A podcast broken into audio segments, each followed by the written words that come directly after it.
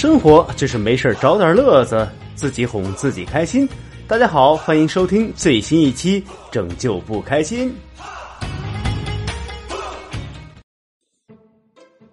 记得上初中的时候啊，有一次放学跟同桌的哥们儿在路上抽烟，谁知道被他老爸给抓个正着。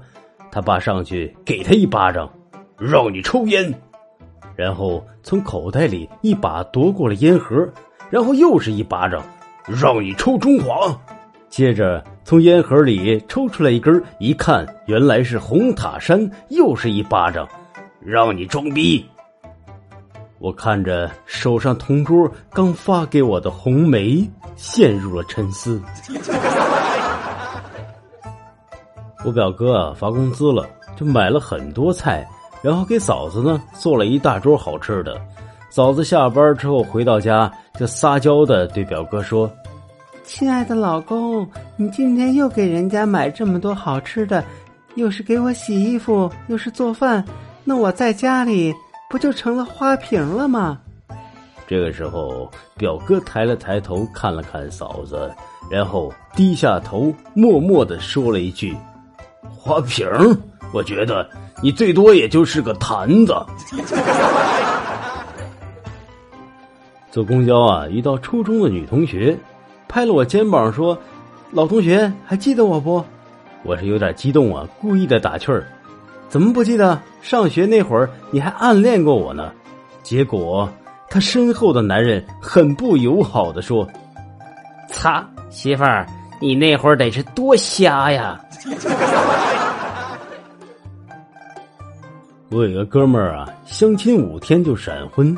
刚好公司有事儿呢，刚结完婚就出差了一个月，回来见到老婆那是一个激动啊！见面的第一句话就是：“老婆，我想死你了。”对了，你叫啥来着？小丽嫁给了一个富二代，但是没多久，富二代就出轨了，而且臭名远扬。小丽十分生气，就质问老公：“真没看出来你是个渣男，害我瞎了眼。”富二代很平静的说：“我这一切都是为了你，为我。你长相虽好，可智商平庸，又没有什么特殊的才能，因为贪恋富贵才嫁到我们家。